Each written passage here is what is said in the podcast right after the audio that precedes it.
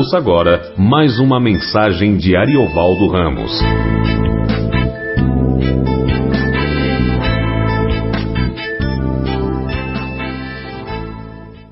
Versículo 12 do capítulo 13 do Evangelho segundo João.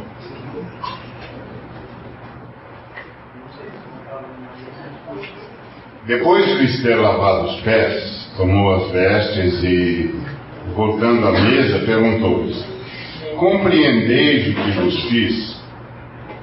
Vós me chamais o Mestre e o Senhor, e dizeis bem, porque eu o sou. Ora, se eu, sendo o Senhor e o Mestre, vos lavei os pés, também vós deveis lavar os pés uns dos outros. Porque eu vos dei o exemplo para que, como eu vos fiz, façais vós também. Em verdade, em verdade vos digo que o servo não é maior do que o seu senhor, nem o enviado maior do que o enviou. Ora, se sabeis estas coisas, bem-aventurados sois se as praticardes. Bem-aventurados sois, se as praticardes. Bom, na, na reunião anterior, nós vimos como o Senhor fez esse trabalho, que era um trabalho é, dado aos escravos, qual seja o de preparar os convivas para a ceia, lavando-lhes os pés. Os discípulos todos estavam muito irritados com o Senhor Jesus, que o Senhor Jesus já estava falando da sua morte. E, claro, os discípulos estavam calculando, e com razão, né, que se Jesus viria a ser preso, condenado, o que não seria deles, o que não lhes aconteceria. Enfim, era uma situação muito complicada porque Durante três anos, convivendo com alguém que não encontrava barreiras insuperáveis, com sinais de prodígios extraordinários, curando toda, toda sorte de enfermos, expulsando os demônios, ah, dando ordens à distância que eram cumpridas imediatamente. Quilômetros de distância. E, e as ordens eram imediatamente cumpridas. Ah, triunfando sobre as forças do, da, da, criação, andando sobre as águas, acalmando, acalmando o vento, o mar, multiplicando pães, peixes, transformando água em vinho, a mera citação do seu nome punha desacordados, sem sentidos é, é, soldados, gente que tentava agredi-lo ficava catatônica e passava por entre eles como se eles estivessem estáticos.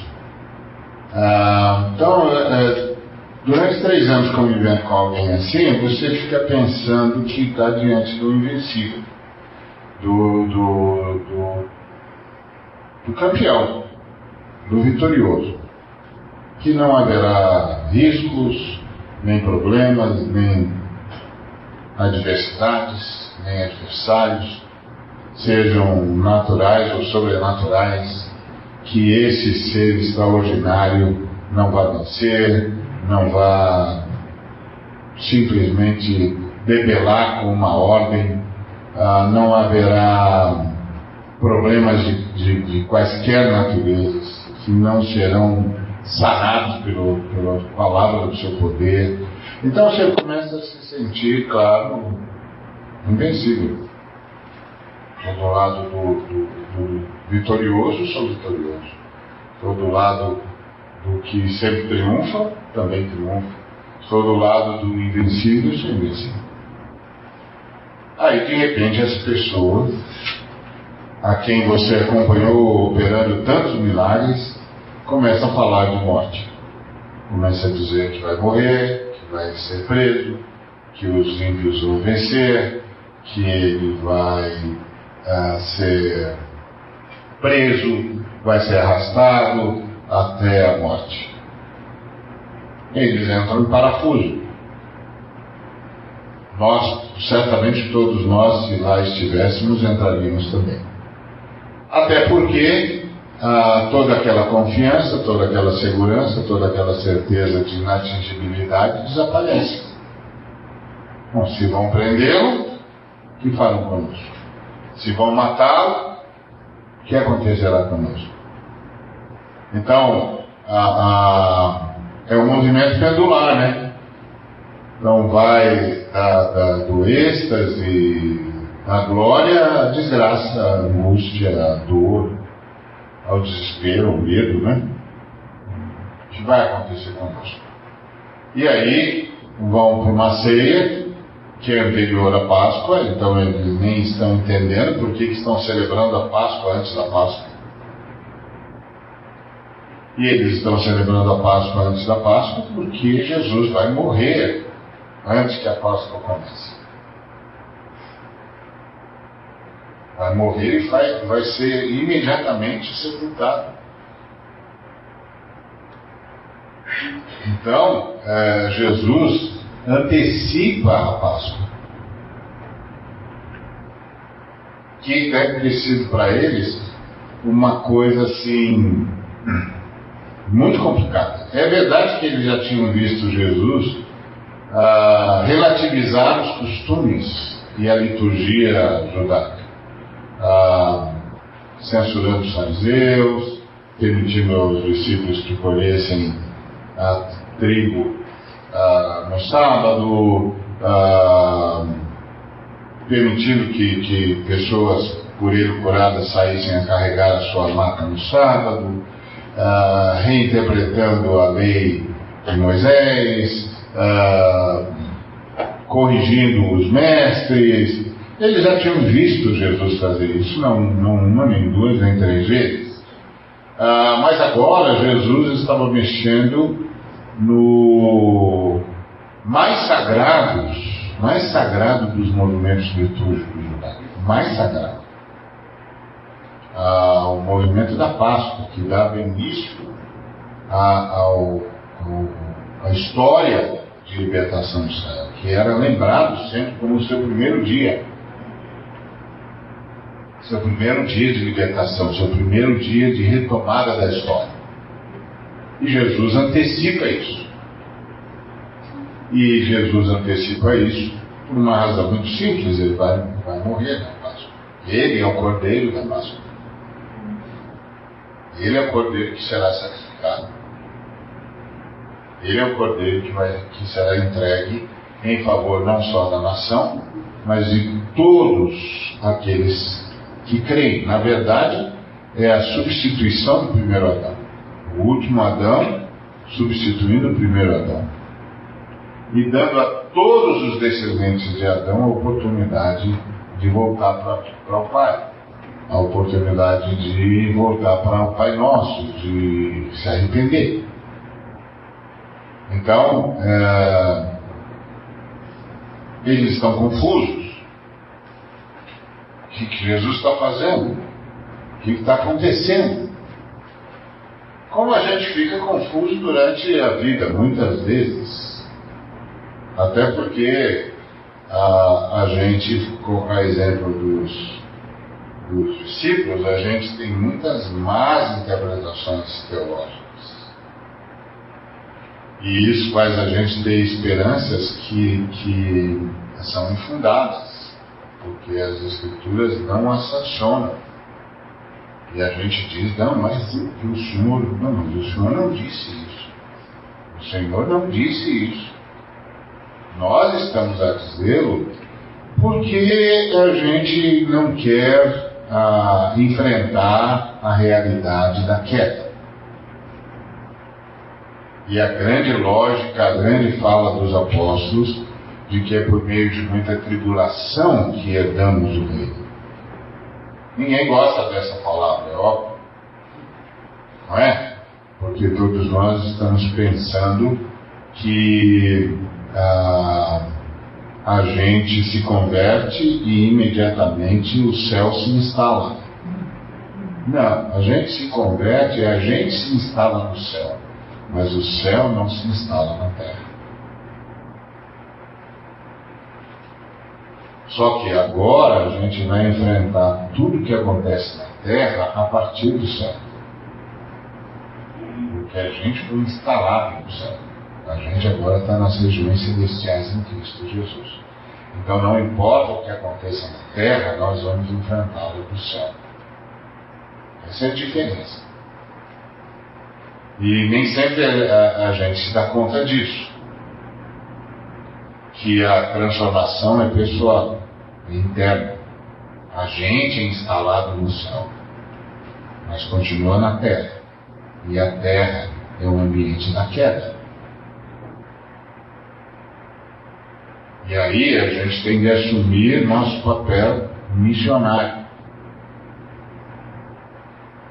Ah, eu, eu gosto sempre, eu sempre digo isso, que quando acontece qualquer angústia ah, com a criação, com, com, com o mundo animal, vegetal, ou com os seres humanos, a pergunta não é que é feita pelos que sofrem, pelos que são abatidos, não é onde está Deus.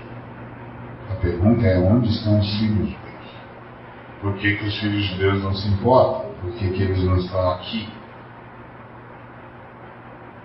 Por que, que eles não interferem?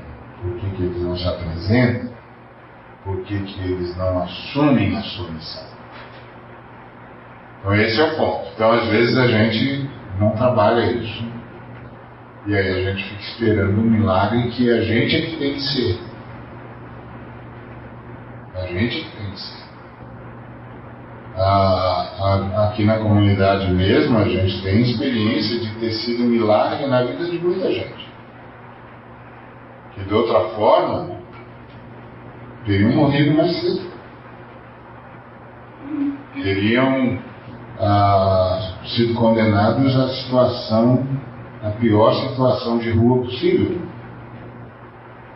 E aí Deus fez o milagre. Mas por que Deus fez o milagre? Porque pôde contar com o seu corpo, que é a mediação entre o Cristo e tudo que está sob os seus pés. Não é a mediação entre o Espírito e, e os objetos físicos é o corpo. Certo? Um sujeito que vira fantasma não toca mais nas coisas. Porque não tem mais mediação, não tem mais corpo. Então, a mediação entre o Cristo e tudo que está sob os seus pés é o seu corpo, a igreja. Então, é através da igreja que ele leva o consolo, é através da igreja que implanta a justiça, é através da igreja que ele leva a cura, é através da igreja que ele abraça, é através da igreja que ele alimenta, é através da igreja que ele fortalece. A igreja. É que nós vivemos num mundo muito individualista, porque a gente vive num mundo muito individualista, a gente fica pedindo para que a gente, particularmente, tem todos os dons. Mas a gente não tem todos os dons. A igreja tem todos os dons. Então, quando nós dizemos a gente, temos de entender o que estamos falando. Se estou a falar de mim, não, não tenho todos os dons. Mas se eu estou a falar da comunidade da qual faço parte, ah, a gente tem todos os dons. Tudo que a gente precisar, a gente tem. Se a gente precisar de sabedoria, temos sábios. Se precisar de intercessão, temos intercessores. Se a gente precisar de palavras de autoridade, temos pessoas com palavras de autoridade. Se precisarmos de palavras de conhecimento, temos pessoas com palavras de conhecimento. Se precisarmos de palavras de, de sabedoria, temos pessoas com palavras de sabedoria. Se precisarmos orar em mistério, temos pessoas que oram em línguas. Se precisamos da, precisarmos da mensagem, temos pessoas que interpretam as línguas. Se precisarmos de maravilhas, temos gente que tem dons de operar maravilhas. Isso é igreja. Isso sem contar as formações. Nós temos advogados, temos médicos, pedreiros, taxistas, músicos, nós temos tudo.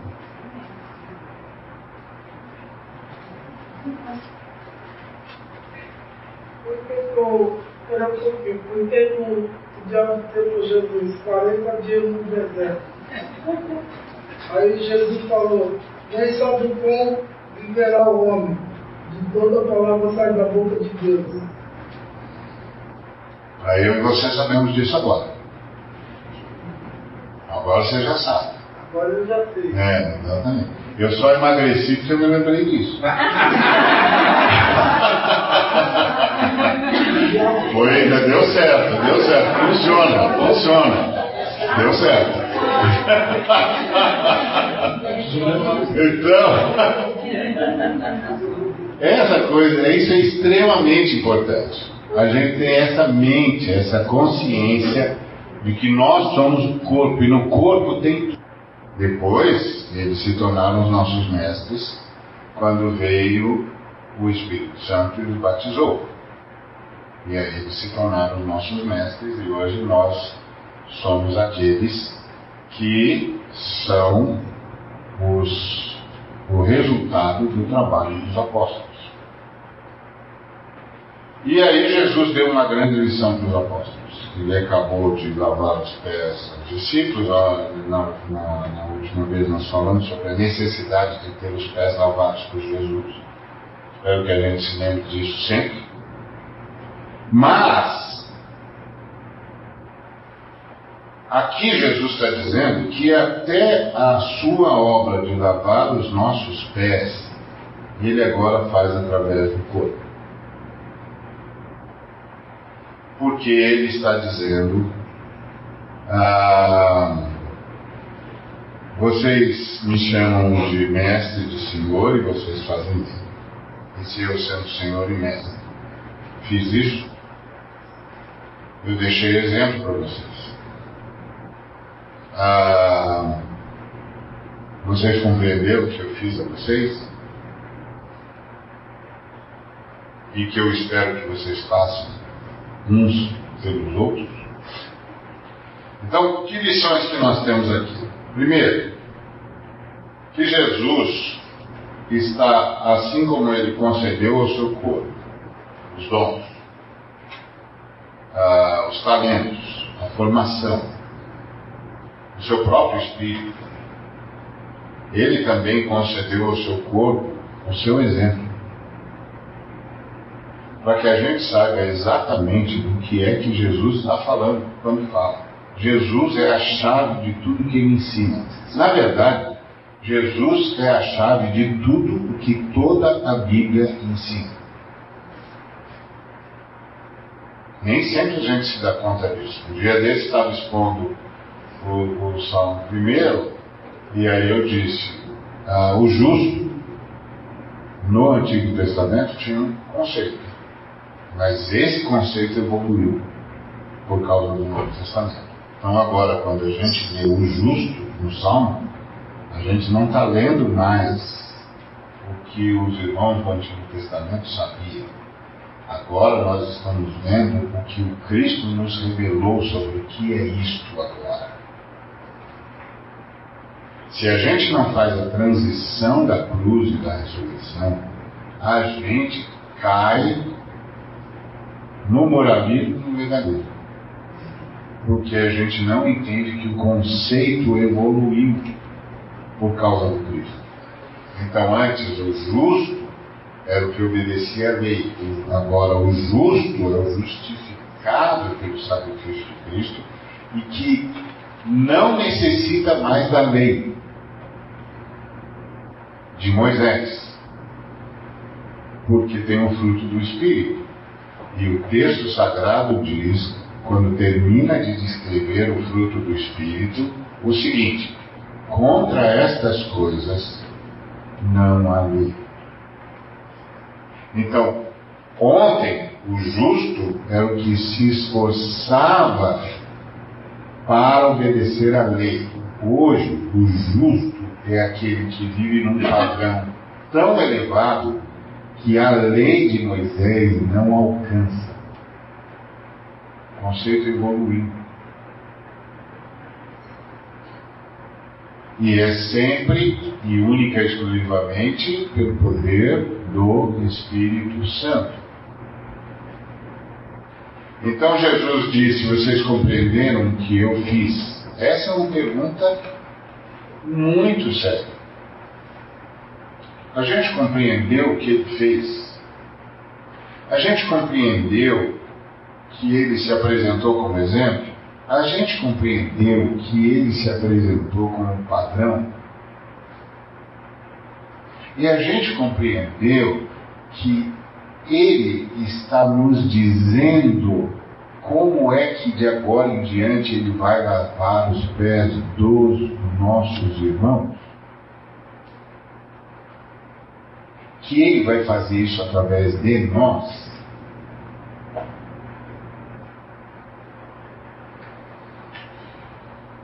Isso é extraordinário. Isso dá uma noção de, de missão no corpo essencial, que é toda vez que eu encontro com um irmão, eu encontro para ser instrumento de Deus para que os seus pés sejam lavados da poeira que inevitavelmente o mundo cola na gente.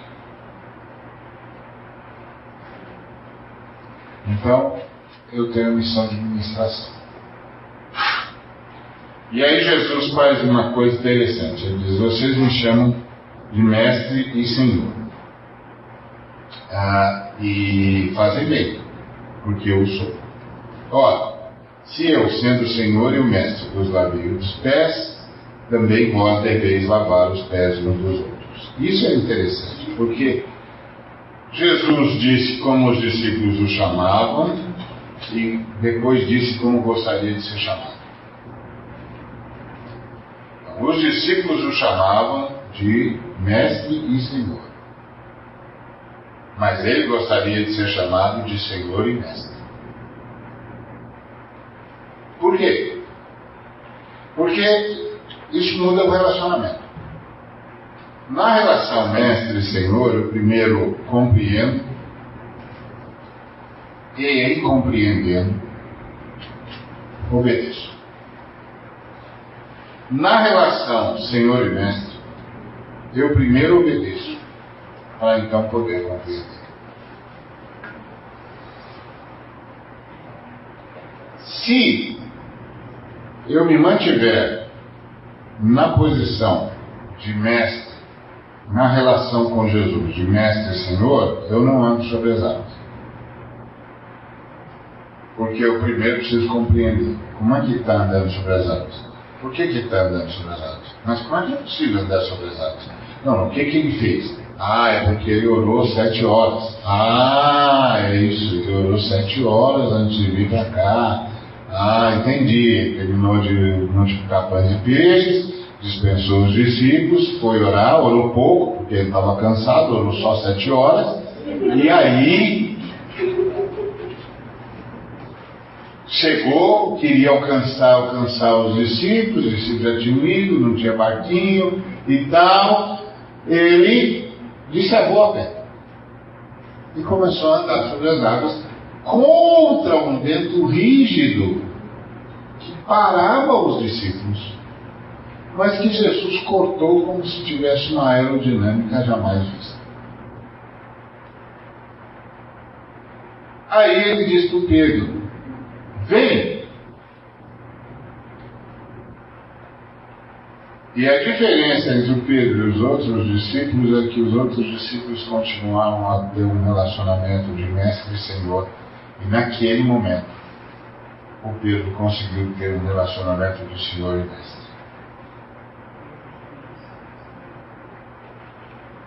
O Senhor disse: Vem, e ele foi.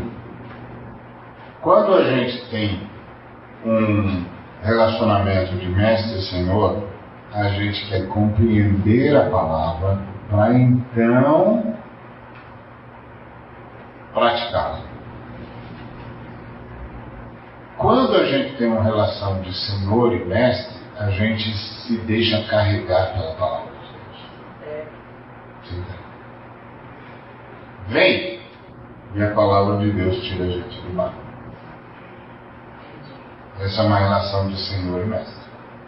Mas se a relação é de Mestre e Senhor, a hora que ele diz vem, a gente diz, mas então, como assim?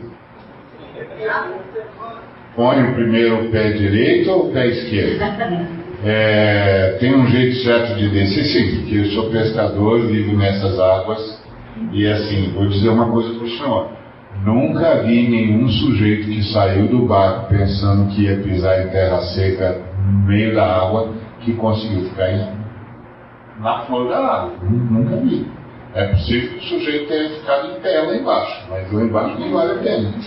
Então, é, como é que é isso? Preciso fazer mais oração? Preciso jejuar? O que, que eu preciso fazer? Isso é mestre e senhor. Isso transforma a fé cristã numa fé de tarefas.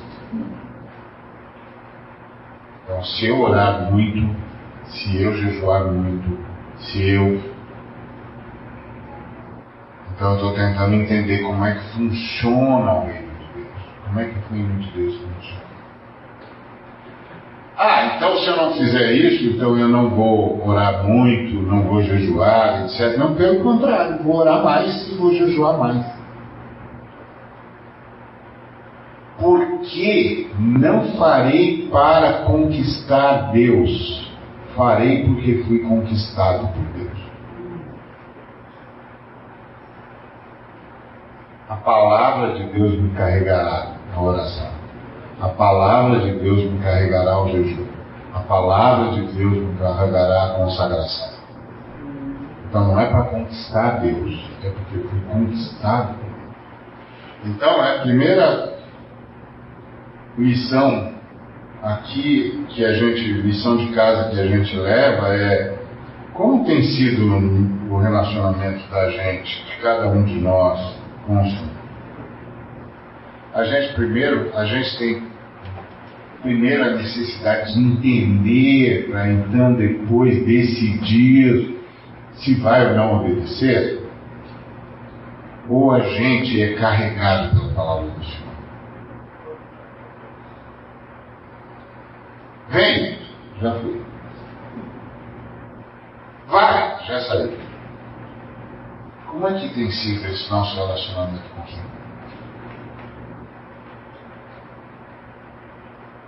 Essa é uma, é uma pergunta. Porque quando, quando a gente o tem como Senhor Mestre, a gente reconhece que dele vem o querer e o realizar. Ou seja, quando ele coloca em cada coração o desejo, ele opera em cada coração o poder. Então não só ele deseja ser, ele passa a ser. A fé cristã é ser carregado pelo Espírito Santo. É por isso que os nossos pecados não nos destroem. Senão os nossos pecados nos destruiriam. E aí você cai em pecado e aí? Acabou? Como você faz para recuperar do pecado? Como você faz para recuperar do erro? Como você faz para recuperar da palavra impensada? Como você faz para recuperar da decisão equivocada? Como você faz para recuperar da explosão indesejada? Como você faz? Você fica esperando o quê? Que Deus vai dizer: não, não, não, não, não, filhão, enquanto você não rastejar, não tem mais conversa. Não. Você pede perdão, você tem consciência de que o sangue de Cristo verteu em favor de você mesmo nessa situação. E que por causa do sangue de Cristo tem um novo começo para você. Para isso você tem de ter a consciência do Senhor e Mestre. O Senhor diz: você está perdoado. Levanta e vem. Mas se eu tenho essa relação de tarefa, eu fico pensando: o que, que eu tenho de fazer agora? O que, que eu tenho de fazer? E é claro, sempre que você diz isso, tem uns irmãos que dizem assim: ah, mas você está facilitando a vida das pessoas. Não, não, não. Quem está facilitando a vida das pessoas é Jesus. Senão não salvava ninguém. Não é que ele ia me salvar. Está esperando que eu vença os meus pecados sem o poder do Espírito Santo? Impossível. Então o que, que o Espírito Santo faz? Me convence daquela grande palavra que o, o anjo disse aos, aos ah, pastores. Hoje, na cidade de Davi, vos nasceu o Salvador, que é Cristo, o Senhor. Então, a gente compreendeu o que o Senhor fez?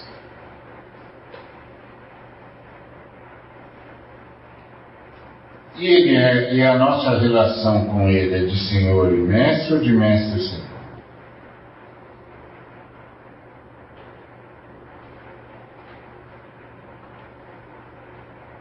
Se for de Mestre Senhor, pensamos misericórdia. O Senhor não, não, não disse que era ruim, ele disse: dizeis bem. Não disse que era ruim. Mas ele disse que tinha algo melhor que a gente podia dar um salto. A fé cristã é a, a possibilidade de dar saltos ontológicos. Por exemplo, primeiro momento, os seres humanos não sabem nada sobre Deus, porque a memória de Deus se perdeu. Aí Deus vem e chama Abraão. Abraão tem um salto ontológico. Agora ele é um ser humano com quem Deus ama. Isso acontece com Abraão, isso acontece com Isaac, isso acontece com Jacó. Homens com quem Deus ama. Ele inclusive disse isso para Jacó. Onde quer que você for, eu irei com você. E não deixarei você até cumprir tudo que disse a respeito. Então isso é um salto ontológico. Põe aqui no ser humano e Deus anda com ele.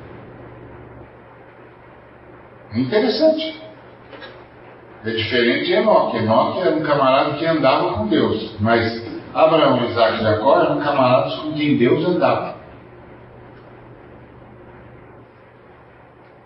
O que quer dizer?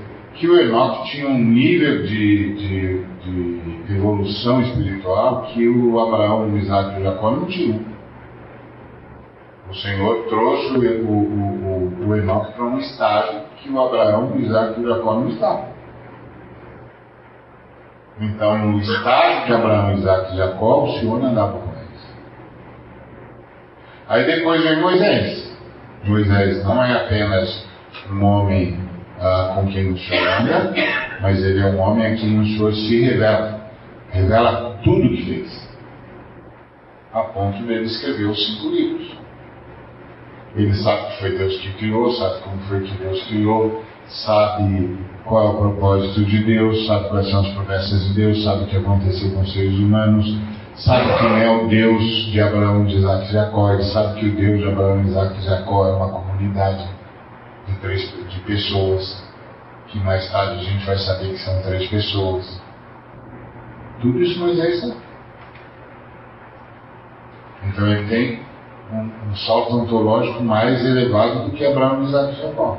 Embora Abraão, Isaac e Jacó sejam os patriarcas. Os que, tem, os que tiveram a primeira fé. E depois você vai vendo Deus trabalhando com seus filhos. Aí você tem os profetas. Que falam a palavra de Deus. Aí depois você tem o, os discípulos de Jesus, que não só Deus anda com eles como andou com Abraão, Isaac e Jacó, não só Deus revela-se a eles como revelou com, com a Moisés, não só Deus fala através deles como falava através dos profetas, mas Deus está na presença deles. E eles estão na presença de Deus.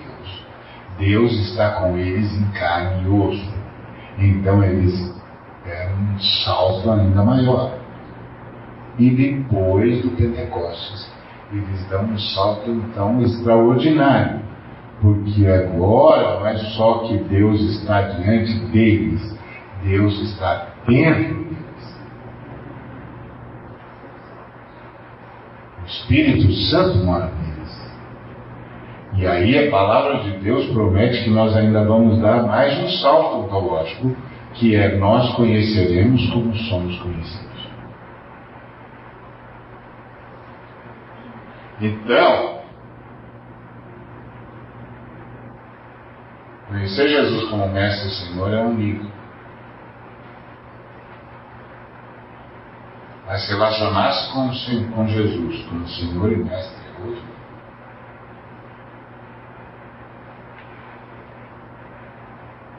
No primeiro nível, a gente pede explicações. No segundo nível, a gente simplesmente se entrega. A gente é carregado pela palavra de Deus. E quando a gente é carregado pela palavra de Deus, é quando a gente começa a fazer coisas que os seres humanos não conseguem entender. Seres humanos que não deram esse salto ontológico, não tiveram esse privilégio desse salto ontológico, não conseguem entender. Eles não conseguem entender quando você perdoa. Eles não conseguem entender quando você dá, quando você é misericordioso e dá uma nova chance para uma pessoa. Eles não conseguem entender quando você começa a repartir. Eles não conseguem entender quando você começa a se responsabilizar pelo próximo. Eles não conseguem entender quando você começa a chorar pelo próximo, a sentir a dor do outro. não conseguem entender quando você se ajoelha para lavar os pés do outro.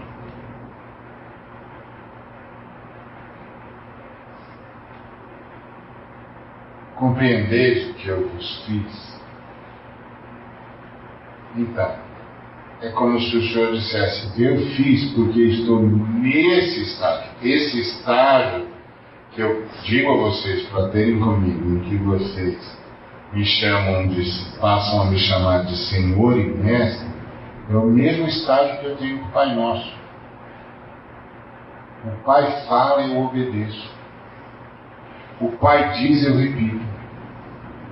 O Pai manda, eu vou. O Pai me instrui, eu faço. As palavras que eu falo não são minhas, são do Pai. As coisas que eu faço não são minhas obras, são obras do Pai. O Pai fala e eu faço. O Pai diz e eu falo. E o Pai então tem as suas obras feitas. É um outro relacionamento. Pai nosso diz e eu vou. Não é? O Pai Nosso diz, eu falo, compreendo, eu elaboro, digo, bom, então deixa eu ver. Não, ele fala e eu vou. Ele diz e eu repito. Senhor e Mestre.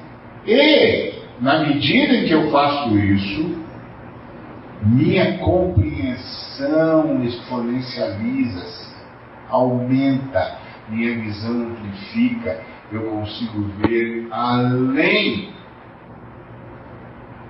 de tudo que está próximo. porque eu passo a experimentar a vontade de Deus, que é o que o apóstolo Paulo vai falar em Romanos 12. Ele diz que a gente tem de é, oferecer o nosso corpo como culto racional, renovando o no, nosso entendimento, e que quando isso acontece, não é que a gente passa a saber a vontade de Deus, a gente passa a experimentar a vontade de Deus, que é boa, que é perfeita e que dá verdadeira alegria. Não é saber, é experimentar. A gente passa a experimentar, para que experimenteis qual seja a boa, perfeita e agradável vontade de Deus. É um outro salto em que você migra no relacionamento, tá vendo? É o relacionamento aqui. Mestre e Senhor, Senhor e Mestre. Então, o mestre, estando em primeiro lugar, então primeiro entendo, compreendo e aí decido se obedeço ou não. Tem uma, uma possibilidade aqui.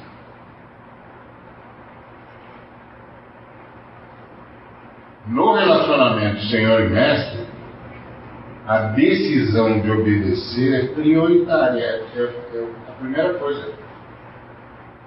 Vá, vou, já fui.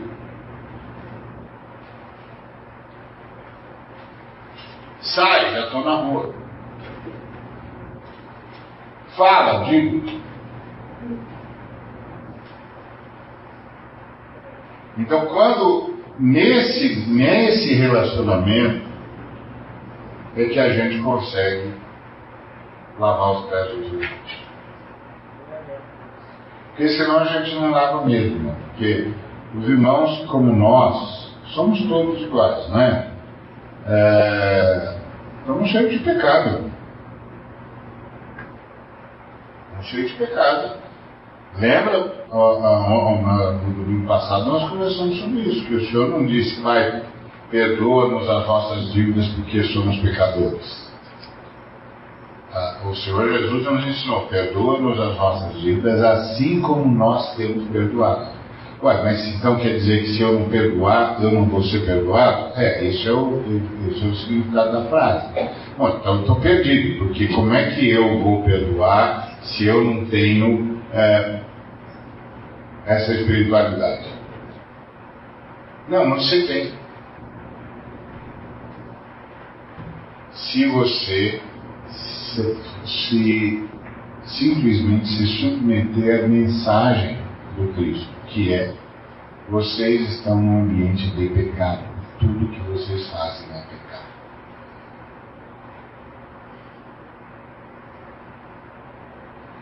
Tudo que vocês fazem é pecado.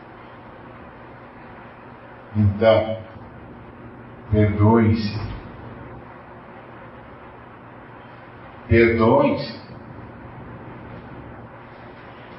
Porque o seu aluno, ei garoto, tudo bem, isso valeu, vindo de um cara que torce contigo que você torce, é um reconhecimento, isso fica aqui a gratidão perene do campeão. Queria uma camiseta de presente. vamos trocar, vamos trocar as camisetas. No final do jogo, o vencedor sempre cede a camiseta.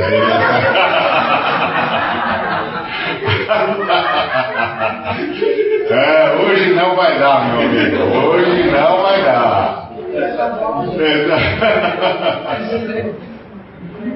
Esse é o ponto. Não é extraordinário? Nós somos todos pecadores, então tenha isso sempre na, na, na, diante de você. Eu preciso que irmãos lavem os meus pés. E os irmãos precisam que eu lave os pés deles. E a gente, quando faz isso, está fazendo o que Jesus Cristo faria se estivesse aqui. Então, é Jesus lavando os pés dos meus irmãos. É Jesus lavando os meus pés. A gente faz isso através da intercessão.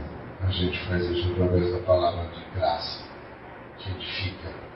A gente faz isso através da palavra de perdão. A gente faz isso através do serviço, da partilha, do abraço, do carinho, da simples capacidade de parar e ouvir o irmão. Fala, irmão. Que é uma coisa que às vezes não tem muita dificuldade, porque a gente sempre acha que sabe o que está tentando dizer. Que a gente já viu aquele filme antes. Então a gente já sabe. Ah, não, eu sei, eu sei, eu sei, eu sei, eu sei que está passando, irmão. Não, não sabe. Não sabe, eu não sei, você não sabe. Jesus sabe. Eu não sei. Porque nós somos tão especiais que a gente pode passar exatamente a mesma coisa que em cada um de nós terá um efeito diferente, um processo particular. Então, na hora que a gente descreve, é igual. É, eu já vi isso aí. Mas aqui dentro e aí dentro, esse negócio ganha uma conotação particular e inimitável. Então, se eu simplesmente parar para ouvir o irmão, já estou lavando os pés dele.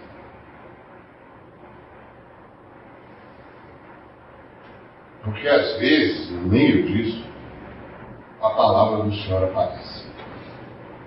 Eu, eu gosto demais daquele texto que diz: o homem pode fazer planos, mas a resposta certa dos lábios vem do Senhor.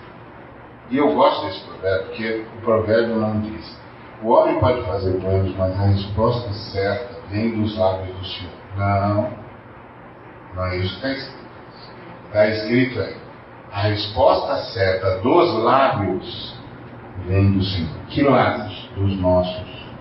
Isso quer dizer que quando nós estamos lavando os pés uns aos outros, numa conversa, numa oitiva, eu ouvindo você, você me ouvindo, no meio dessa conversa, Deus fala. E a palavra do Senhor aparece através do meu irmão. Que nem estava se dando conta disso. E de repente a gente diz, é o Senhor. É o Senhor, o Senhor falou. Todos os corações são convencidos. O Senhor falou. A resposta certa dos lábios veio do Senhor. O Senhor falou. Por isso que comunhão é tão essencial. Por isso que tudo que o diabo quer fazer é quebrar a comunhão. Que quando quebra a comunhão, deixa Jesus sem ele a beber. Porque Jesus não pode usar aquele dom do irmão que não tem comunhão com o outro. Morreu o dom. Então, compreendeis o que eu vos fiz. Aí ele diz assim: ele dá uma saída. Se você dissesse, não, eu sou seguidor de Jesus, mas eu não quero lavar os pés aos irmãos, ou pelo menos de um irmão que seja. Jesus disse: tem uma forma. Qual é a forma, Senhor? Se você for maior que eu. O servo não é maior que o Senhor, mas se você for maior do que eu, você não precisa fazer o que eu fiz. Algum candidato? Candidata, senhor, senhora, criança. Alguém se candidata a ser maior que ele? Igual, vai. Alguém? Não? É, então acho que, acho que não vai dar certo. Acho que nós não temos outra saída, a gente tem que lavar os pés uns dos outros mesmo.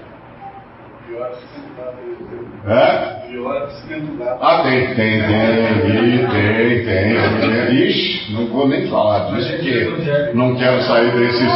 Os evangélicos não tem nenhum, né? Não, eu não quero nem sair do espírito.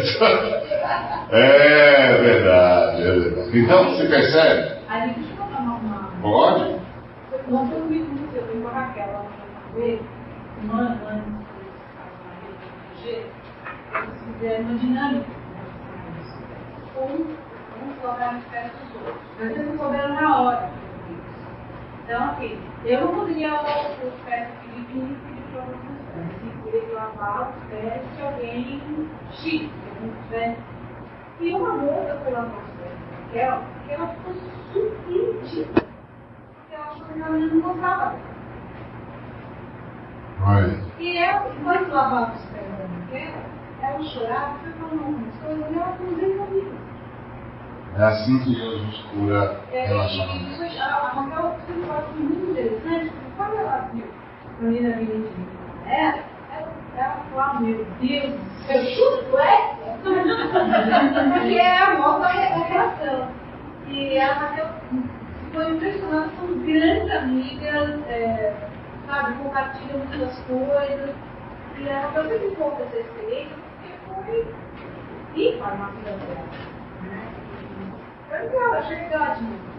Ela ligou para me contar. Que legal. Muito bom. É isso, é assim que o Senhor cura a gente. Cura relacionamentos familiares. É muito difícil sem Cristo. Impossível, aliás. Também gostar de ficar com os. É verdade. É verdade. O Tiago diz que esse tipo de comportamento que eu abro o coração é por onde o Espírito Santo envia cura. Então, compreendeis o que eu vos fiz? E aí, ele diz uma coisa é, extraordinária. Se vocês sabem essas coisas, vocês são bem-aventurados se vocês as praticarem.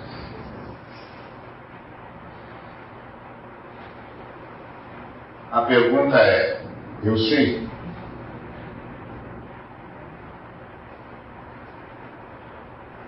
Porque a- a- o Senhor Jesus coloca isso na condicional. Se vocês sabem, pratique. Então, uma lição de casa para cada um de nós é pensar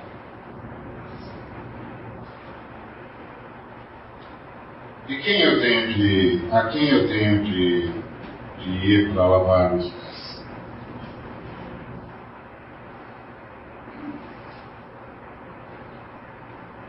Você tem de lembrar que Jesus lavou os pés de Judas Iscariotes.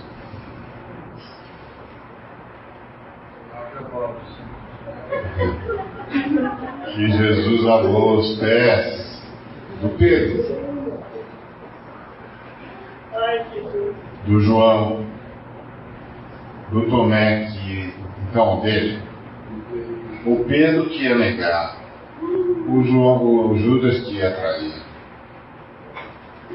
o João que ia ficar perdido no processo porque todo mundo fugiu, o Tomé que ia duvidar depois de ressurreto.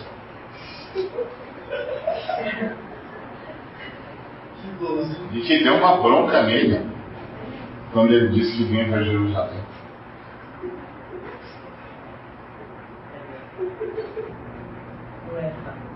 Não, não é. Por isso que Jesus faz a pergunta aos discípulos. Vocês compreenderam?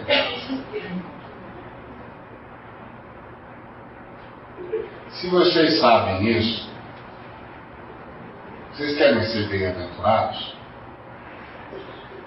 Querem ser pessoas felizes? Ah, eu sempre repito isso, que a fé cristã não ensina o que é felicidade, ensina que tipo de gente que é feliz. E aí Jesus está dizendo que feliz é a pessoa que lava os pés daqueles que vão fazer mal.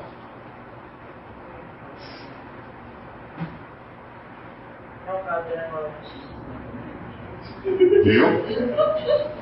Por isso que precisa do Espírito Santo. Você está vendo como esse negócio não funciona na base da tarefa? Isso funciona na base do poder do Espírito Santo. Então, quando a gente está pleno do Espírito Santo, a gente deixa de ter o relacionamento mestre e senhor e passa a ter o relacionamento senhor e mestre. Até porque ter o relacionamento mestre e senhor acaba fazendo a gente não praticar o que sabe. Porque a gente pondera todos os prós e todos os contras.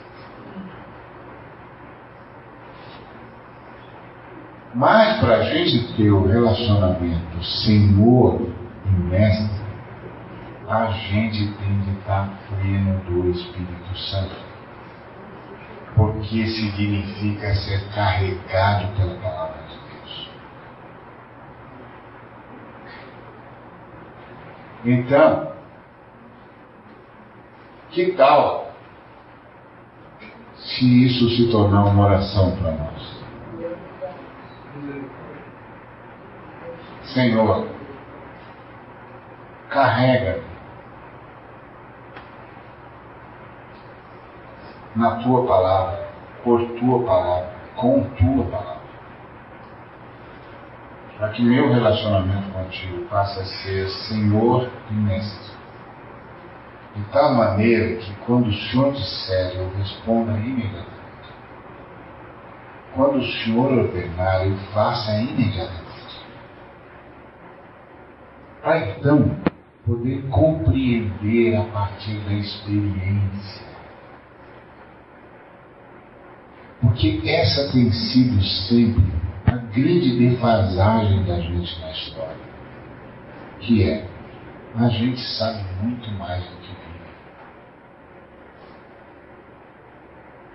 Mas o Senhor está nos propondo viver muito mais do que sabe.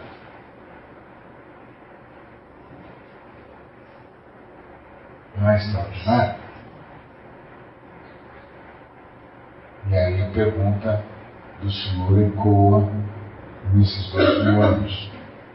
Vocês compreenderam o que eu fiz? Que isso se torne uma oração para nós. Um clamor no nosso coração. Um clamor uns pelos outros. Amém? Que Deus nos abençoe. Oremos. Obrigado, Senhor, por tua misericórdia nossa oração em nome de Jesus é: faz isso em nós, faz isso em nós. Não o podemos por nós mesmos, mas em Ti. Em Ti. Tudo é possível. Faz isso em nós, para a Tua honra e Tua glória, com perdão dos nossos pecados. E com esse perdão mútuo entre nós. Em nome de Cristo.